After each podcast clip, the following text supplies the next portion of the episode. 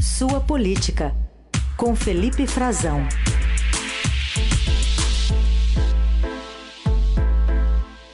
Oi, Frazão, bom dia. Oi, Carol, bom dia para você, bom dia para os nossos ouvintes, bom dia para o Heisen. Bom dia. excelente dia. Vou fazer uma pergunta capciosa para você. Como um grupo ligado a Flávio Bolsonaro conseguiu emplacar um sócio e uma importante diretoria do Ministério das Comunicações alegando que tinha experiência no assunto, mas não tinha? Isso é o que o governo tem que responder, né, Carol? Isso é o que a gente está questionando ao governo e que o governo Lula ainda não respondeu. Aliás, você foi no ponto, né, Carol? Por que o governo Lula não responde a isso? Por que cedeu a isso? No caso de um advogado, talvez porque esses advogados sejam suprapartidários, né? É um grupo de advogados eh, que envolve um advogado muito bem relacionado aqui em Brasília, com diversas frentes de atuação como empresário, advogado. Uma delas, ele é amigo do Flávio Bolsonaro. Né? O Flávio Bolsonaro já defendeu muito aqui em Brasília, inclusive na CPI da Covid, né? CPI da pandemia, chame como quiser, o nosso ouvinte saberá do que estamos falando.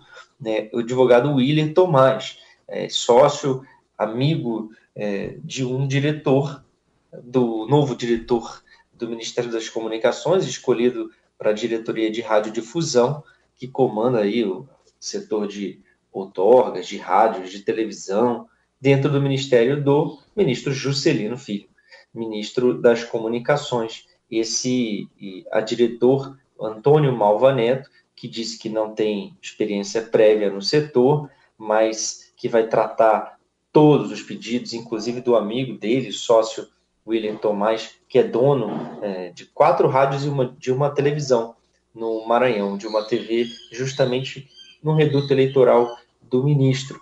É, ele foi é, emplacado, né, foi nomeado conseguiram uh, esse cargo, dizem que não tem nada a ver com Flávio Bolsonaro, mas olha, o grupo todo se tem, acaba se relacionando, né, por meio de suas uh, atividades empresariais e advocatícias. Olha, o próprio né, Malva Neto, ele é sócio do Tomás em um escritório de advocacia e por outro lado ele também tem é, sociedades empreitadas na advocacia com o Flávio Bolsonaro. Né?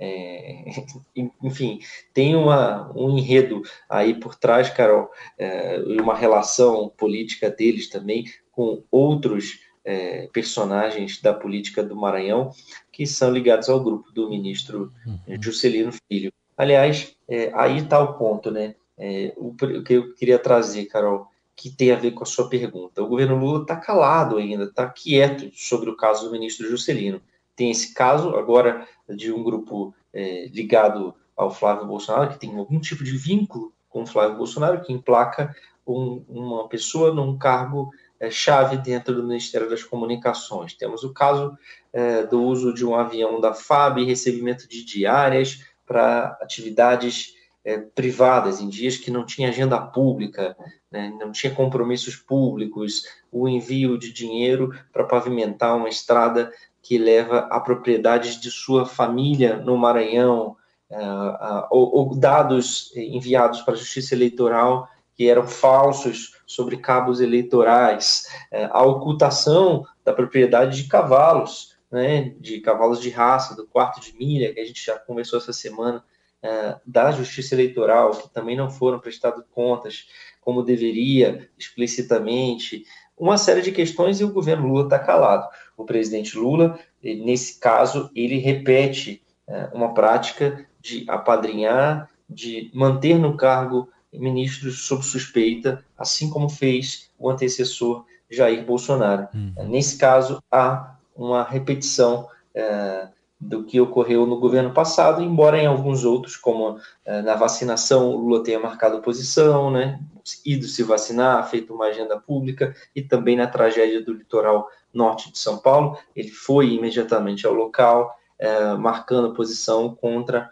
o que fe fez Bolsonaro no passado, em tragédias no governo dele, Carol Erraicem. Tudo isso por uma dimensão política. O governo está fraco ainda politicamente, o governo não sabe qual o tamanho de sua base, o União Brasil, partido do ministro Juscelino, está apoiando a CPI para investigar os atos de 8 de janeiro, que o Lula não quer, metade do partido apoia essa CPI, é, e por isso também o governo, que ainda não foi testado nas votações do Congresso, está receoso e está aceitando é, fazer os pagamentos de emendas para emendas criadas, inventadas para contemplar 219 novos parlamentares, deputados federais eleitos nesse ano, cada um com 13 milhões de reais. É, hoje a coluna do, do, Estadão também traz a informação de que come, começará a ser pago agora, é, em março, na segunda quinzena de março, no valor de 10 milhões inicialmente, mas eles querem 13. E o próprio PT reconhece, o secretário nacional do PT de comunicação, o deputado Gilmar Tato, me disse, quando a gente trouxe essa história pela primeira vez no Estadão, que o governo está aceitando pagar esses 13 milhões de reais, porque é um governo ainda fraco politicamente no Congresso.